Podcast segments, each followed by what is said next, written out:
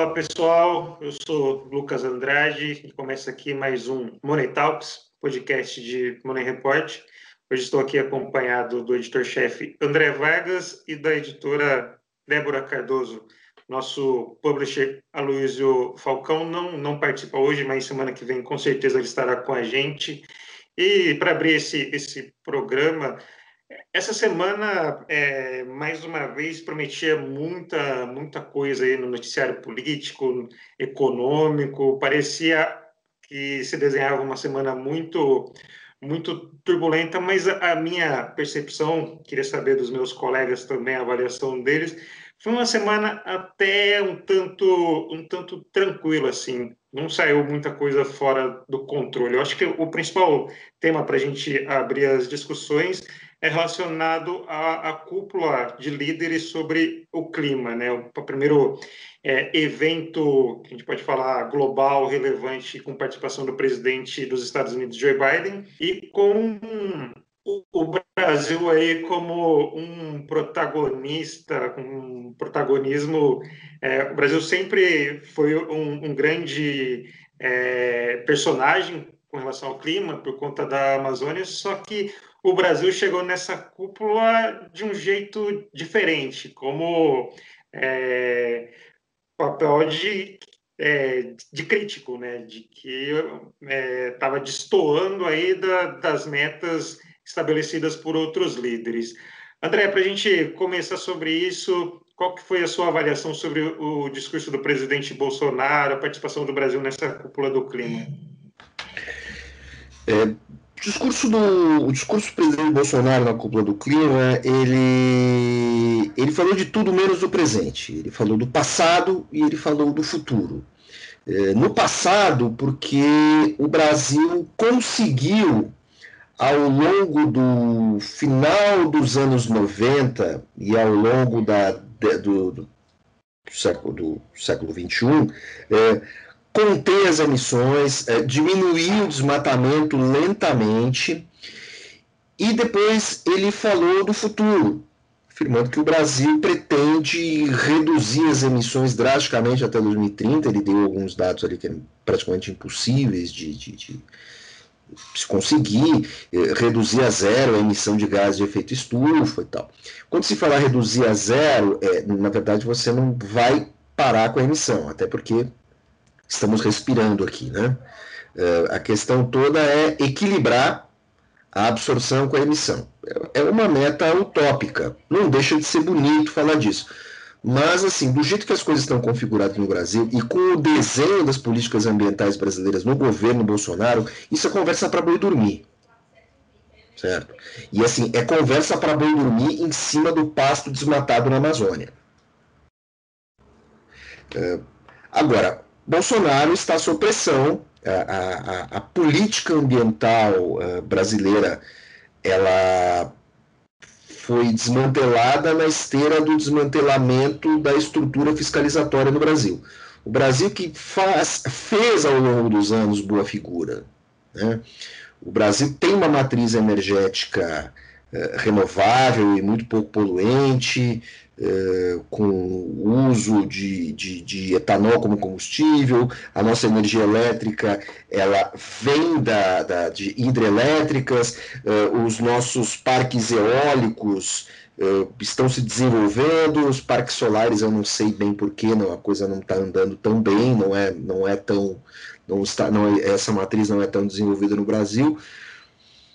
E o nosso principal problema Quer dizer, isso torna o Brasil, bota o Brasil numa condição melhor perante os outros países. A gente não usa, uh, usa muito pouca energia de termoelétrica, só em uh, questões, momentos ali de emergência e tal.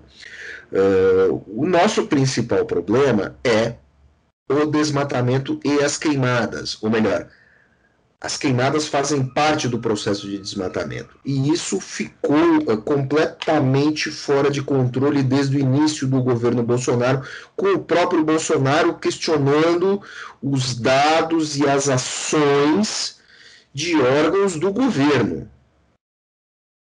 Isso vem lá desde 2019.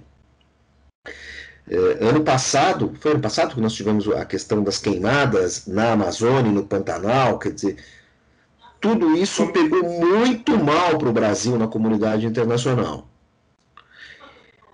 E agora, assim, o Fundo Amazônia, que não era algo tão grande, mas era relevante, ele, ele foi congelado. Eh, o Brasil se viu numa posição muito incômoda perante parceiros internacionais, eh, segue aquele histórico do Brasil se tornar um pária. Eh, e aí, o que está acontecendo agora? o Brasil vai ter que, o governo brasileiro vai ter que tentar consertar os, os erros que cometeu por vontade própria, porque são erros conscientes. Não é assim que tomou-se uma decisão, foi-se por um caminho errado por não saber. Sabia-se qual era o caminho. Né? Há algum tempo atrás, uh, uh, em 2018, nós tivemos um, um, um, dia de chuva em São Paulo que escureceu por causa da quantidade de partículas no ar decorrentes das queimadas. No Rio Grande do Sul e na Argentina, nós tivemos pores do sol amarelados por causa da grande quantidade de partículas no ar, de cinza no ar. Nós tivemos uma chuva, uma chuva negra eh, na região do Pantanal, porque havia muita cinza no ar. Tudo isso, tudo isso está aos olhos do mundo hoje, com o mundo todo integrado. E também, se não tivesse integrado, seria uma catástrofe. Então, o que, que acontece? O Brasil tem que responder a isso. Sabe? Achar que queimar a mata, a mata amazônica é um sinal de eh, progresso, é um erro, porque com os aproveitamentos de solo, você consegue produzir cada vez muito mais em menos espaço, em menos espaço. Você não aumenta produtividade eh, queimando mato. Certo? Então, assim, estamos na marcha ré da história novamente. E o governo agora está fazendo um discurso que convenceu absolutamente zero pessoas. E vai ser preciso muito mais para recuperar a moral que o Brasil tinha nesse âmbito. É, a, minha, a minha avaliação, eu sigo com você, acho que assim, foi um discurso é, que não convenceu ninguém. Não dá para falar que o Bolsonaro moderou o tom, o Bolsonaro isso e aquilo, porque foram assim esses discursos em, em cúpulas, encontros de líderes são mais é, para inglês ver, né? usando uma expressão nossa aqui, é mais protocolo. A gente tem que ficar atento mais ao que ocorre no, nos bastidores. Eu vejo mais essa cúpula como talvez uma armadilha é, para o Brasil, para o governo Bolsonaro, porque o, o, Biden assume o governo nos Estados Unidos é, tendo esse desafio de colocar o país de novo como protagonista nessas discussões sobre o clima e tudo mais. Isso ficou foi bem abalado no governo Trump.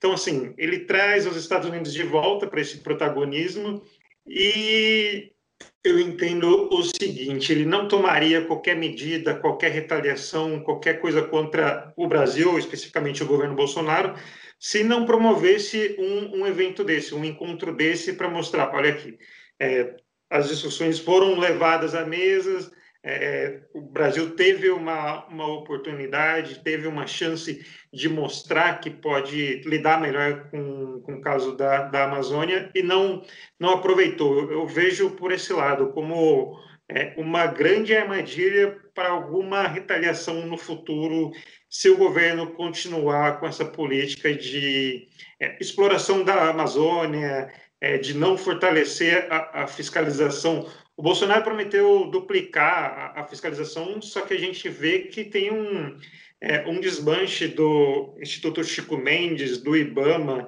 É, então, assim, é, é, bem complicado e eu não vejo uma mudança na, na política ambiental do governo Bolsonaro. O Bolsonaro defende reiteradas vezes a exploração da, da Amazônia, é, mudança aí na, na, na marcação de terras indígenas e tudo mais.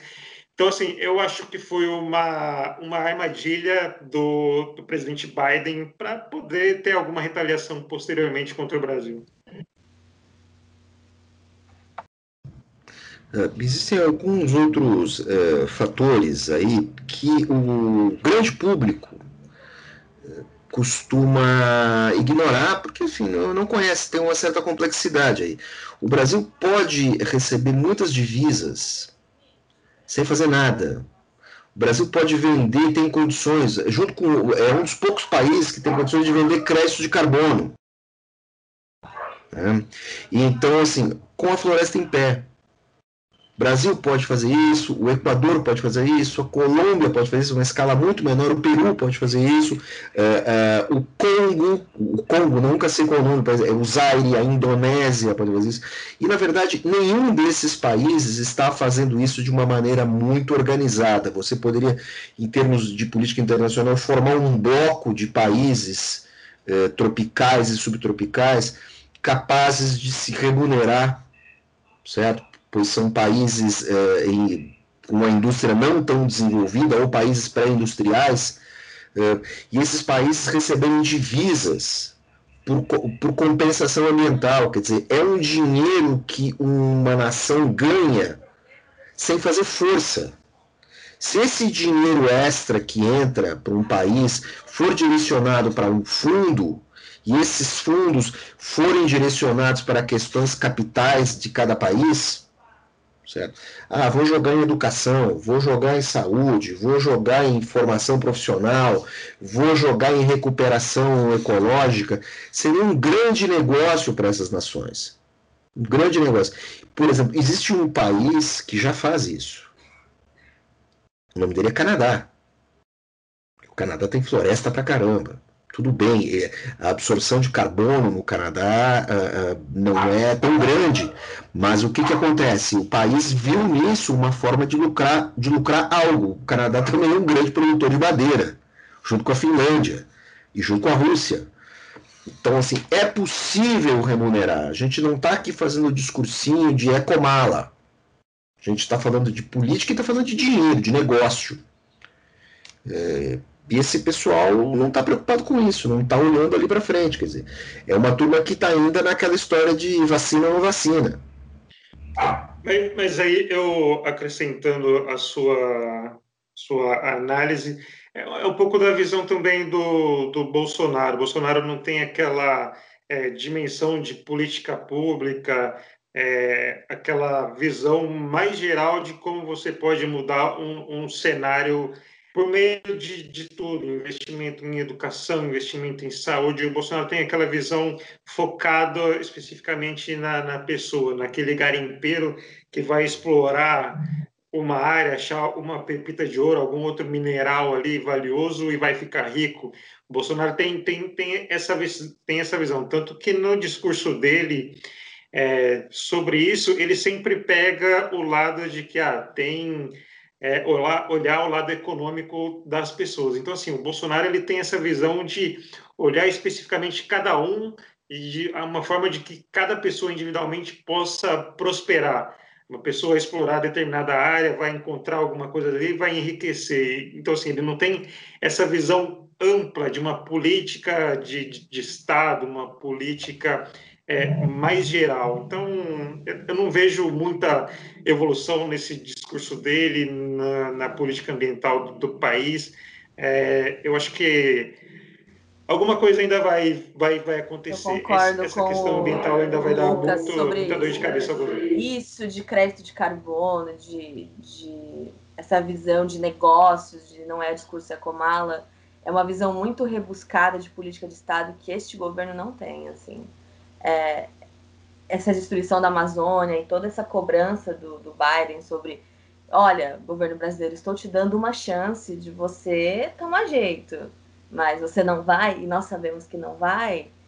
Toda essa, to, toda essa ideia que nós estamos trazendo aqui é uma ideia muito rebuscada de uma política de Estado que não aconteceu até agora, e não vai acontecer da noite para o dia, isso não, e até 2022 não vai mudar, assim. É, não, não vai acontecer. É, é, é, esse nosso discurso aqui é muito, muito rebuscado. Vocês estão entendendo isso, né? Ouvintes, vocês sabem disso. Você, ouvinte, que é uma pessoa que entendeu o que nós estamos falando, você sabe que esse discurso canadense é uma tecnologia 2.0 de, uma, de um país muito, muito, muito mais de visão de país, nação, nação acima de todos. E passando já para um, um, outro capítulo, é sempre a gente precisa registrar que o, o governo Bolsonaro consegue brigar em várias várias frentes, polêmicas em várias frentes. É o que move esse esse governo, parece que são os conflitos. A gente vai entrar agora no capítulo da CPI da pandemia no Senado, que deve começar oficialmente na, na terça-feira que vem, se nada for, for mudado, né? Era para ter sido instalado oficialmente na quinta, né? Também conhecido como ontem, mas ficou para a semana que vem e tudo indica que a relatoria vai cair nas mãos de Renan Calheiros. André Vargas, eu te faço uma pergunta. Você gostaria de ter algum atrito com o Renan Calheiros?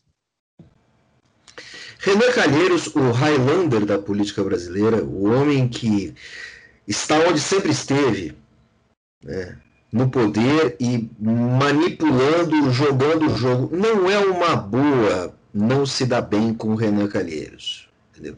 Renan Calheiros, digamos assim, ele eleva o nível é, das tensões e das manipulações políticas, ele coloca a, a, a questão toda num patamar, digamos assim. É... Qual era o nome? Coloca tudo num patamar muito House of Cards. Certo? É, não é legal não vai ser legal, não vai ser legal para o governo Bolsonaro, entendeu? Assim, se nós já falamos no passado muito da figura de Eduardo Cunha, sinceramente, Renan Calheiros é um Eduardo Cunha muito mais sofisticado. Tem, tem até uma, uma máxima que diz que se você estiver no alto de um prédio, diz, vamos lá, 50 andares, esse prédio começar a pegar fogo e Renan Calheiros pular, pode pular junto que vai ter uma piscina bem confortável embaixo. Assim, Ana Calheiros é uma pessoa que se protege muito muito bem. É uma pessoa que está aí desde sei lá quando, passou por vários escândalos, já foi presidente do Senado inúmeras vezes.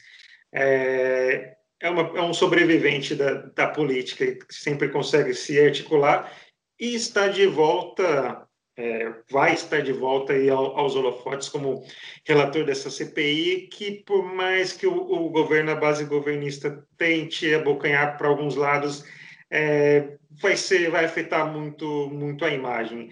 Tem um movimento aí em relação à possível convocação do ministro Paulo Guedes, porque o Paulo Guedes teve alguns discursos como com 5 bilhões a gente resolve essa pandemia, tem um amigo inglês que tem não sei quantos milhões de testes, é, tem a questão do auxílio emergencial, por que não foi renovado? Então, assim, tem uma briga aí para ver se convoca ou não o, é, o Guedes, talvez possa não ser convocado, mas assim, por mais que o governo evite é, algum, algumas convocações, algumas pessoas, é, eu vou repetir o que eu falei no, no, no programa passado, assim, com quatro depoimentos é, já afeta bastante a, a, imagem do governo. Teremos o Mandetta, teremos Nelson Teich e teremos o Pazuello e também algum representante da Pfizer. Eu acho que assim, esses quatro depoimentos, talvez do Mandetta e do Teich não tenha tanta repercussão, até porque o Mandetta pretende ser, ser candidato, então assim, todo mundo espera aquele é, aquele depoimento mais político, ele tentando se promover como alguém que quis defender a ciência, como alguém que quis dar uma, uma coisa mais técnica para a condução da crise. Então, assim, vai ser um pouco mais, mais frio, mas o depoimento do Pazuello e de algum representante da Pfizer, eu acho que vai ser muito prejudicial ao governo. Então, assim, não, não vai ter como fugir muito é, desse desgaste na imagem. Qual é a avaliação de vocês? Eu acho que o discurso, o, o, o, eventual convocação de um representante da Pfizer, certamente vai aparecer algum advogado, é, não vai trazer nenhuma surpresa. A Pfizer vai se defender, vai afirmar que está tá tudo presente nas cláusulas contratuais apresentadas e que foi uma relação comercial ali que não avançou A Pfizer não vai entrar nessa. Multinacionais não, não fazem isso. Agora, uh, talvez o, o, o, depoimento do Nelson Teich, que deve ser o mais breve de todos, ele talvez revele de uma maneira muito sucinta o que o Teich viveu. Que a impressão que se deu é que o Teich saiu de saco cheio. Ele entrou, viu aquela loucura e saiu fora. Ponto. Não vai esticar. É a questão da, da cloroquina, né? Dos medicamentos é, ineficazes. Eu, eu completo que possa tá mostrar tá falando, que houve uma pressão por conta disso. Eu digo mais, como o Taishi não tem pretensão política igual o Mandetta, talvez o dele vai ser, inclusive, o mais isento politicamente. Então, o dele vai ser, talvez, o discurso que precisa tomar mais, mais atenção, inclusive, do que aconteceu. Agora, na questão do, do eventual e provável depoimento do Pazuello, é, Pazuello com aquela cara de bonachão, tá, não, não dá para você olhar para o Pazuello e odiar o Pazuello. Não dá. Sinceramente, o Pazuello vai se defender e vai tentar defender um pouco porque ele está querendo ali se defender para não... Agora, nós veremos como, como é que anda é, o treinamento do Exército, das Forças Armadas Brasileiras, é, para resistência a técnicas de interrogatório por parte de seus oficiais generais. É, foi uma piada, mas assim, o que, que acontece? É, o Pazuello, ele, ele é um sujeito que ele está em chamas, porque o próprio Exército já disse que ele manchou a instituição. E o Pazuello, por ser general de divisão, o Bolsonaro tentou promovê-lo e não conseguiu porque ele furaria a fila das promoções, ele também está numa situação muito desconfortável. Ele vai sentar né, no próximo baile do, do clube do Exército lá, ele vai ficar numa mesinha do canto. Né? Porque os, os oficiais acima dele, os oficiais generais acima dele já o criticaram. Certo? Que ele fez um mau papel representando as Forças Armadas. E ele também está numa situação muito ruim por causa da crise da pandemia toda.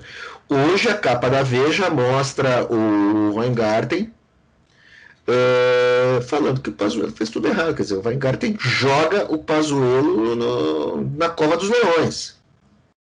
Né? Então, assim, o sujeito vai pagar pela sua ingenuidade, ou vai pagar por não ter saído, a não ser que ele revele que ele tentou sair, não deixaram.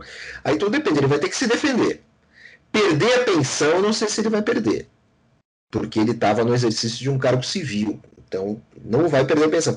Apesar de que no Brasil parece que há uma certa ilegalidade nisso, que foi jogada para baixo do tapete, que assim, é, um, um militar ele não pode ocupar cargo civil e permanecer na ativa. Parece que acharam ali uma brecha para ele operar como ministro. Do mesmo jeito que no governo Dilma, a Dilma manteve durante muito tempo o comandante da aeronáutica, o Junichi Saito, como comandante da aeronáutica, apesar de ele ter passado da idade para se aposentar. O Junichi Saito já era uma pessoa mais idosa.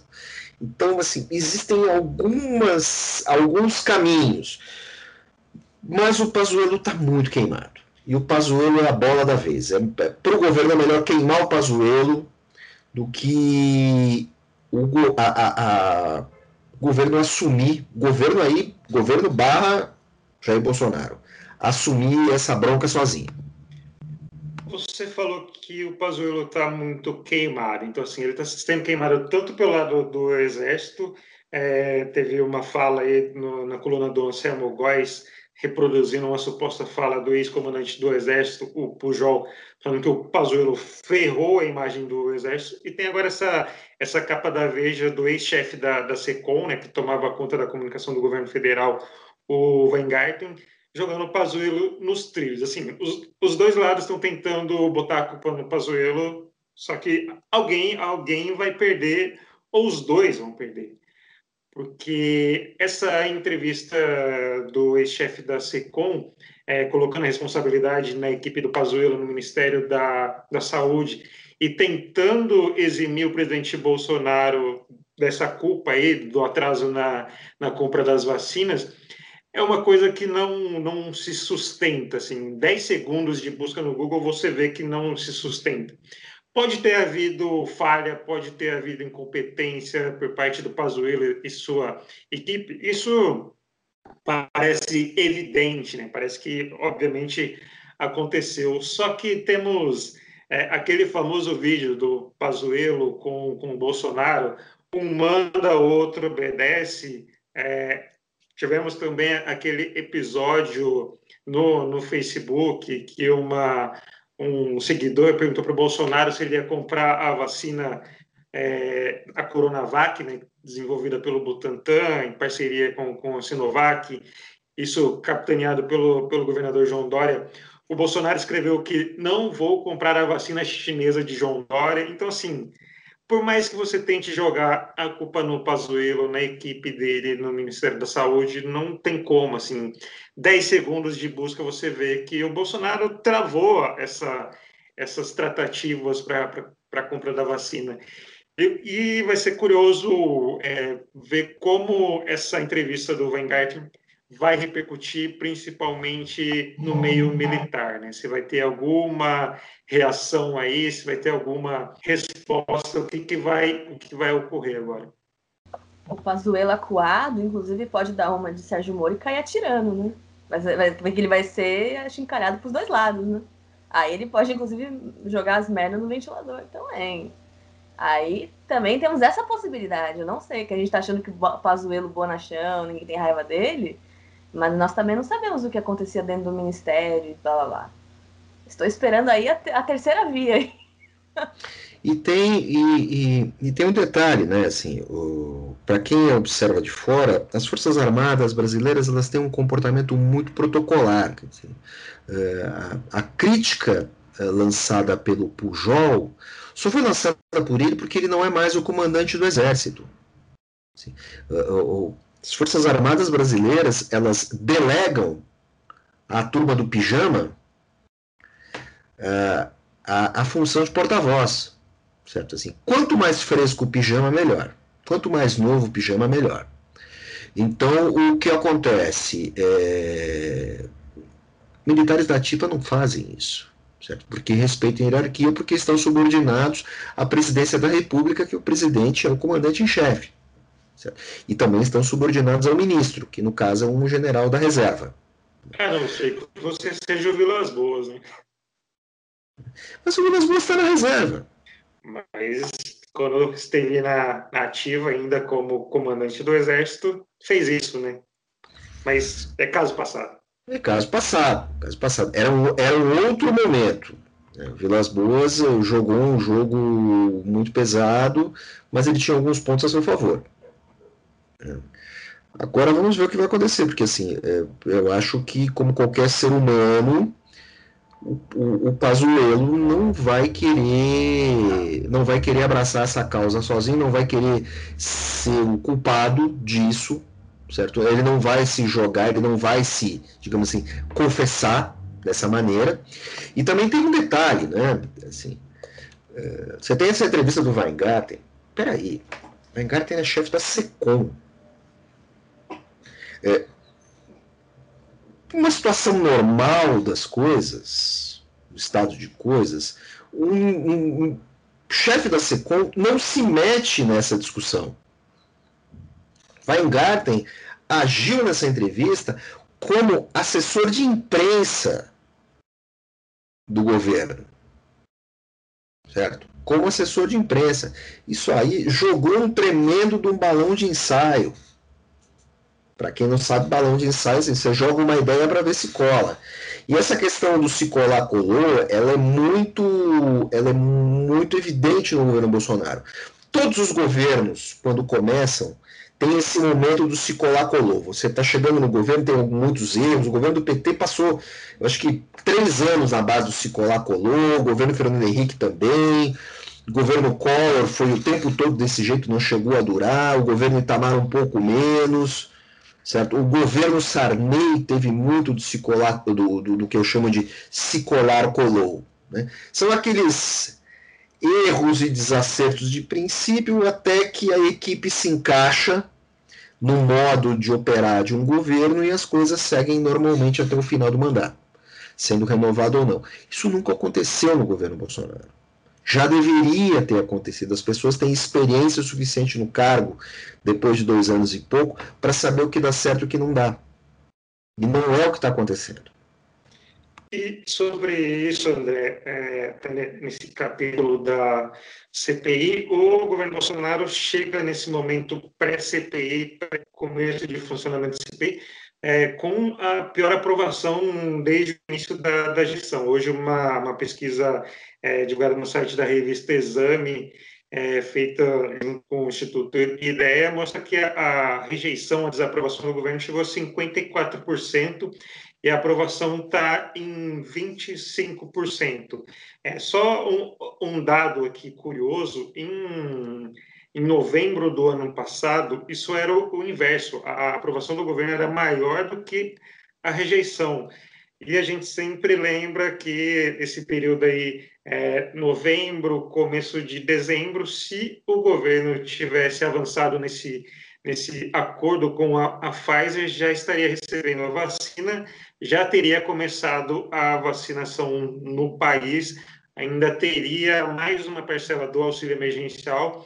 Isso poderia ter sido estendido, talvez por mais dois meses, alguma coisa desse tipo, mas tudo foi travado. O auxílio emergencial acabou em dezembro, foi retomado agora com um valor bem menor, é, e isso está pesando muito, esse atraso na vacinação e esse valor bem abaixo do, do auxílio emergencial, somando com esse agravamento da, da pandemia, a gente está aí com uma média é, perto de 3 mil mortes diárias, tudo isso está derrubando a, a, aprovação do governo. E um outro detalhe nessa analisando essa pesquisa da Exame, é, em fevereiro a aprovação do governo estava em 30 31% e agora já caiu 5%, assim, um intervalo de 45 dias, dois meses, essa aprovação já caiu 5%. E agora a gente vai ver a CPI começando, uma CPI que deve é, abalar ainda mais a imagem do, do governo. Então, assim, isso tá, é, pode derrubar ainda mais a popularidade do Bolsonaro, pode derrubar muito mais a, a aprovação do governo, isso no momento que a gente vê aí é, algumas articulações políticas. Essa semana, o STF confirmou a suspeição do Moro no caso do triplex, que condenou o presidente Lula, ex-presidente Lula. Então, assim, o Lula está com os direitos políticos renovados, podendo aí é, fazer articulação à vontade e também tem essa movimentação na terceira via, numa outra candidatura, principalmente um, os bastidores aí no, no PSDB. Então, assim, projetando o cenário já para 2022, essa, essa CPI vai virar um grande palanque para sangrar ainda mais o governo. Sobre Lula, eu só tenho a dizer o seguinte: quanto mais quieto Lula se mantiver, melhor para ele nesse momento. Porque ele não vai atrair holofotes. Se Lula quiser ganhar a eleição, ele vai ter que ficar muito quietinho e lançar, fazer a mesma coisa que Bolsonaro fez, lançar uma campanha relâmpago, certo? Só com provavelmente que com a única diferença de que Lula não vai ter nenhum problema em chamar os candidatos para o debate, porque Lula é bom de debate e tal. E Bolsonaro vai ficar ah, no corner, porque o plano de Bolsonaro desde o início era concorrer contra alguém da esquerda. Certo? Agora, esse alguém da esquerda não pode ser o Lula. Como eu falei no podcast passado, você tem muito eleitor do Bolsonaro que votaria no Lula. É, e o simples fato desse auxílio emergencial hoje ser um, um auxílio emergencial que mal dá para comprar o gás numa grande cidade brasileira, está é, desgastando muito o governo. Dizer, o, governo teve, o governo teve uma postura muito errática. Certo? Não teve uma postura firme. Quer dizer, o governo eventualmente poderia estender esse auxílio emergencial e nós poderíamos estar com a campanha de vacinação muito bem andada. Nós temos nesse momento, é, é, o dado que Money Report dá ele é um pouco ele é um pouco maior do que o dado que uh, o consórcio de imprensa dá. Nós damos 16,14% da população brasileira vacinada com uma dose. Uh, nós uh, vamos terminar o auxílio emergencial em julho. Pelo meu cálculo inicial, seria com 29% da população brasileira vacinada. Talvez terminemos com os 32%, 33%. Ainda é muito pouco. Você vai ter que estender o auxílio emergencial por mais tempo, porque com uh, essa cepa nova, a P1, é, pessoas mais jovens estão ficando doentes, pessoas economicamente ativas estão ficando doentes. Então não adianta falar em recuperar a economia, salvar os empregos, se as pessoas que trabalham estão morrendo. Eu, eu fiz agora uma conta de cabeça. É, os defensores de Bolsonaro podem dizer qualquer coisa. Nesse momento, 6,6% da população brasileira já ficou doente. É isso que acontece numa pandemia. E tem mais um detalhe: um a cada 550 brasileiros já morreu de Covid. Você pega o número total estimado da população, 211 milhões, é, 211 milhões e alguma coisa pelo cálculo do, do IBGE, e você divide pelo número de mortos. Meus caros, é, imagina o seguinte: é, eu venho de uma cidade de 20 mil habitantes. Uma cidade de 20 mil habitantes, 40 pessoas já teriam morrido. Certamente eu conheceria muitas dessas 40, dessas 40 pessoas. Certamente meu núcleo familiar conheceria muito dessas, é, dessas 550 pessoas. Quem mora num prédio em São Paulo, como eu moro, é muito provável que no meu prédio vivam 550 pessoas. No condomínio onde mora a minha filha, moram umas 5 mil pessoas. Quer dizer, nós teríamos 10 pessoas mortas. Eu sei que naquele condomínio onde reside a minha filha, duas pessoas conhecidas uh, faleceram. Pessoas mais velhas e tal. Mas não. E aí que são pessoas mais velhas? É muita gente. É muita gente. O governo fala em ativar a economia, mas não faz nada de prático para que as pessoas, para que a gente volte a uma normalidade. Então, digamos que é super natural o governo Bolsonaro está com a sua popularidade desgastada. Ele subiu a popularidade com o auxílio emergencial, perfeito. Caiu quando o auxílio sumiu, subiu quando o auxílio voltou. E aqui nesse podcast eu falei: quando as pessoas começarem a receber a merrequinha, vai cair, vai cair a popularidade. E essa popularidade cai justamente quando aumenta ainda mais as mortes. É, é, é uma história que, que ela, ela é narrável. Só não quer ver quem não quer. E aí não adianta ficar dizendo que o Bolsonaro é vítima. Tudo isso é rastreável. E aí tem esse, essas articulações para chamada terceira via. A, a Exame também publicou uma pesquisa de intenção de votos, é, coloca o ex-presidente Lula, o Bolsonaro como líderes, né, os dois ali é, disputando e possivelmente no segundo turno com uma, uma vantagem numérica do Lula. E aí eu somei a, a, a porcentagem dos demais candidatos que tem essa ideia agora de formar um blocão, né, uma candidatura única.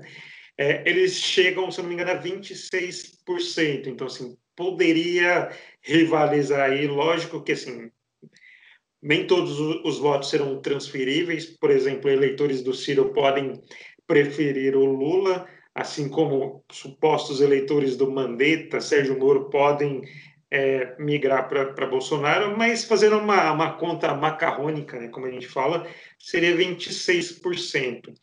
E a gente tem um movimento aí, principalmente no, no, no PSDB. Tem, tem o Ciro Gomes tentando aí uma aproximação com, com essa turma aí, DEM, é, e tudo mais, mas tem esse movimento no PSDB, porque o governador de São Paulo quer ser, o João Dória quer ser o protagonista, só que agora ele tem, além do, do Eduardo Leite, outros postulantes. Eu destaco aqui o, o Tasso Gereissati, é um senador do Ceará, está aí um, um, grande cacique do, do, do, PSDB, né? uma pessoa que está essa influência há muito tempo. Eu não sei qual é a avaliação de vocês, mas a minha percepção é o seguinte: o Tasso não é o candidato mais, é, mais forte do PSDB, mas um nome é, que poderia unir todas essas, essas, essas frentes, eu acho que ele seria o principal nome.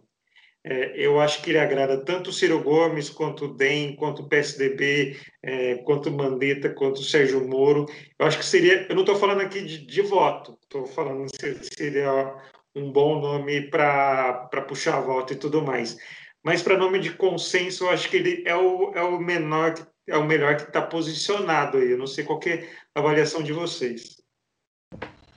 Acho que o Tasso é o sujeito que, internamente, na, na, grande fogueira das vaidades, que é o PSDB, o PSDB sempre foi uma grande fogueira das vaidades, justamente por isso o partido acabou se, depois de um certo tempo, acabou se segmentando em, em alguns núcleos regionais. O mais visível é o núcleo que o Dória comanda, depois que ele assumiu o posto que era do Alckmin no governo e dentro do partido. É, o, o Tasso me parece a figura mais institucional.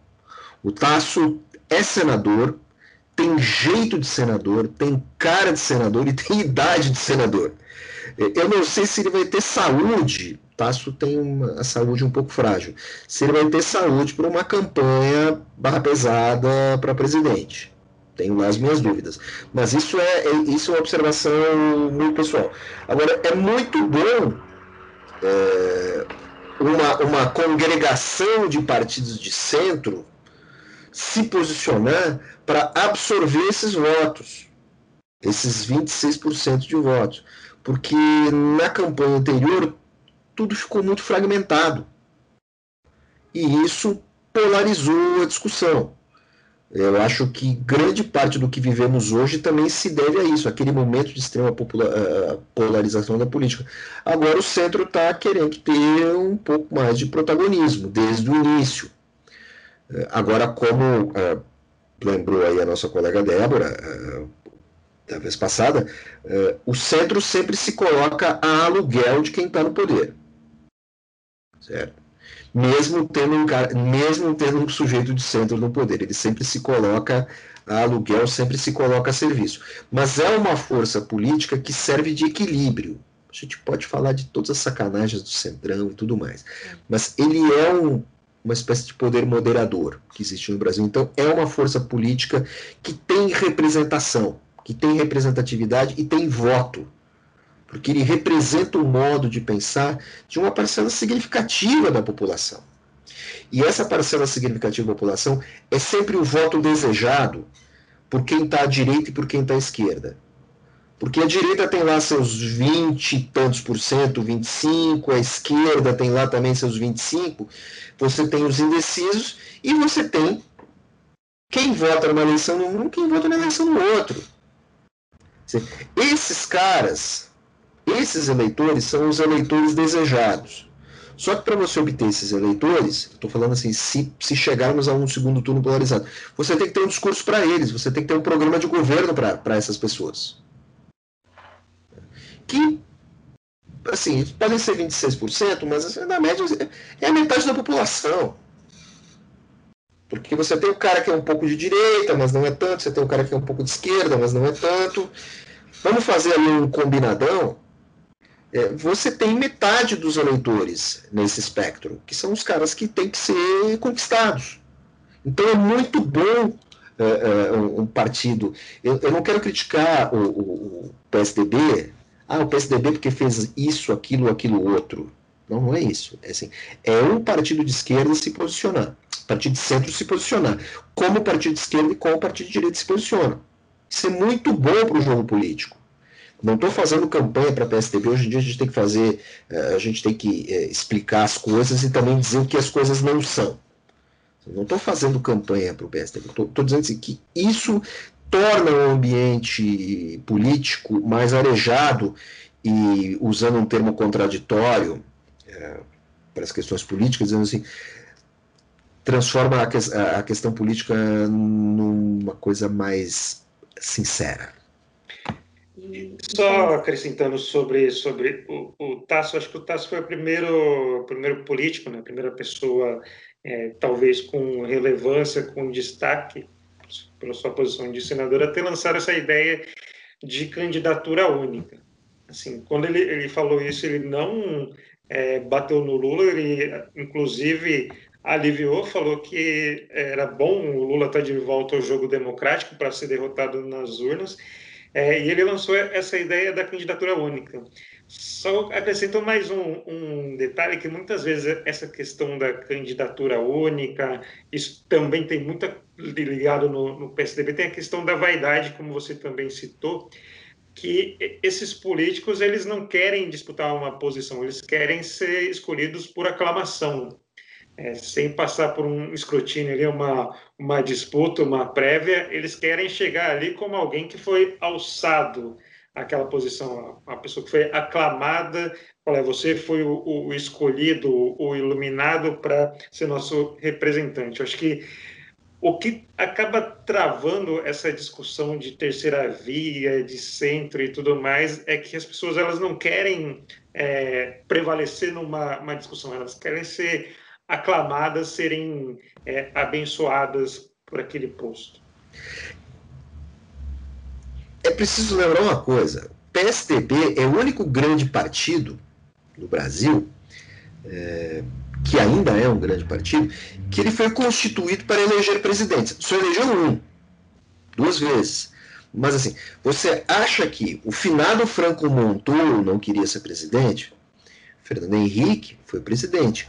O Covas tentou ser presidente. O Serra tentou ser presidente. O Alckmin tentou ser presidente. O, o, o Dória está tentando ser presidente. É o único partido Aécio que foi o Aécio. Dizer, todo mundo, todos os grandes cabeças, todos os grandes caciques do PSDB, em algum momento tentaram ou tentarão ser presidentes. O PSDB foi um partido criado né, parido do, do PMDB para eleger presidentes. Entre, né, e, assim, aquele, aquele clube de coroados, né, de coroados brilhantes, para eleger presidente. Tudo bem, você pode dizer, ah, o PT foi criado para eleger o Lula presidente. Elegeu o Lula presidente. O, o, o Bolsonaro foi para o PSL para ser presidente. Tudo bem. Mas assim, é, digamos que no, no PSDB isso se espalha para mais gente. Débora. Temos que lembrar o seguinte, que independentemente de quem será o candidato de centro, esse cara, e eu, eu vou pegar uma, uma fala de André Vargas, que esse cara vai ter que ser um gênio. Porque além desse cara ter que matar um Bolsonaro no peito, que é um presidente da República e um Lula, que é o ex-presidente da República e o mais popular do seu tempo, ele ainda, quando for eleito, ele vai ter que não ser engambelado pelo Centrão. Porque o Centrão ali, o, o Congresso, ele é cheio de raposas. Ele não pode ser um, um Zé Mané. Porque na, na, na, segunda semana ele vai estar. Tá, ele, ele, vai ter que conversar politicamente, ele vai ter que discutir, ele vai ter que ter reunião com, com os caras, ele vai ter que discutir é, politicamente. Então, assim, é bom que o, o, o, cara do centro, se ele ganhar, se esse cara do centro, vamos supor, vamos supor que a terceira via dê certo, essa terceira via tem que ser político. Tem que ser alguém de dentro da casa, tem que ser ou um ex-governador, ou um senador, ou quem seja. Não pode ser um, um, um outsider, muito outsider. Porque esse cara, ele vai ter que conhecer o jogo. Porque senão, ele vai depender muito do vice. O vice dele vai ter que ser político, pelo menos. E a gente sabe o que acontece com um vice muito inteligente, não é, Dilma? Então, assim, não dá para ser um cara muito outsider também. Não dá para ser um antipolítico, porque se você é antipolítico, você não entra na política. Não dá para você ser anti uma coisa e se tornar algo. É meio burrice também. Então é bom que seja alguém que tem experiência no jogo. Porque se você tem que entender o jogo, lá dentro é um jogo não, não tem como ser outra coisa. Eu acho que a, o nome do Tarso Gereissati, ou quem quer que seja, até mesmo João Dória, que já tem a sua experiência ali como governador, como foi prefeito ali dois, dois anos, né? Porque é uma coisa clássica do PSDB você largar um mandato para outro, é uma coisa pouco clássica em São Paulo.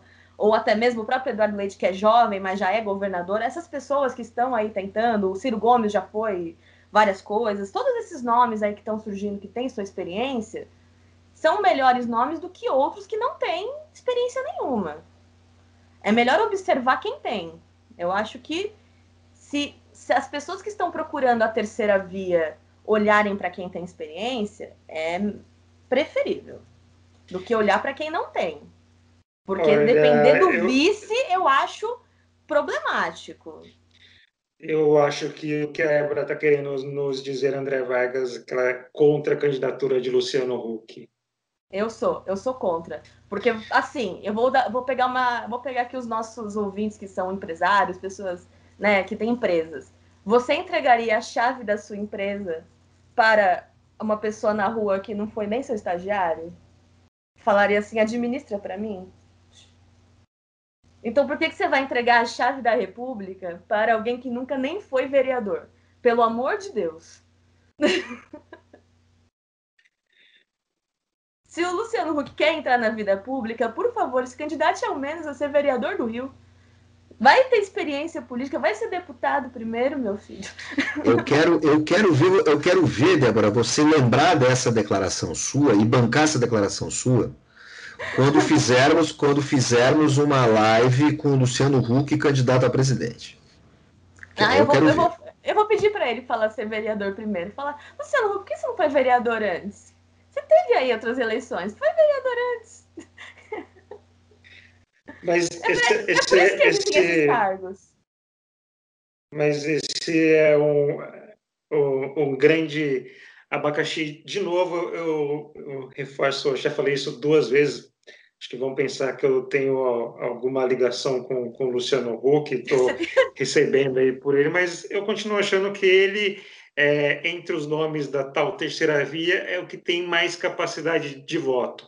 Mas, como eu falei agora há pouco, o, maior, o nome de melhor consenso seria o Tasso Gereissati. Assim, não tenho nada contra eles, nada a favor também é, só fazendo uma, uma avaliação, acho que são os dois nomes é, em melhor posição atualmente. Ciro Gomes é, aparece nas pesquisas como melhor, mas tem uma rivalidade com Sérgio Moro, com talvez até com o próprio Mandetta, estão tentando aparar certas arestas. Só que acho que é um nome ainda muito muito complicado para ser engolido. Então... Eu quero criar um cenário hipotético, posso? Imagina o Luciano Huck tentando ali negociar politicamente com o presidente, assim, hipotético, tá? Do Senado novamente, Renan Calheiros, e o presidente da Câmara sendo o Eduardo Cunha novamente. Pronto, vou criar esse cenário hipotético. Duas raposas. Olha, Débora, eu vou, vou, vou um pouquinho destoar aí de você, mas eu acho que ele vai ter mais jogo de cintura que Jair Bolsonaro. Acho que ele vai conseguir costurar alguma ah, coisa com mais. Então, eu acho que é um ponto, é, até já para a gente fechar o nosso, nosso programa, falando dessa parte da costura, articulação política, a gente teve a questão do, do orçamento, que foi sancionada, sancionado pelo, pelo presidente Bolsonaro. Acho que no praticamente no limite foi ontem à noite era o último último prazo e aí se deu uma, uma costura política que todo mundo parece que empurrou com a barriga, né, André? Parece que todo mundo jogou o programa ali, o problema um pouquinho para frente. Teve um, um, corte, se eu não me engano, acho que de 19 bilhões de emendas do, do relator, Teve também é, um contingenciamento de coisas que seriam gastas no, no, final do ano. Parece que, de novo, teve uma, uma conversa ali, acharam um, um jeitinho para empurrar com a barriga esse problema, que pode, vai estourar. De uma, uma certa forma, isso vai estourar mais para frente, mas é, o governo conseguiu sobreviver mais uma vez a, a uma semana. Parece que toda semana a gente, a gente é, vive nessa discussão, né?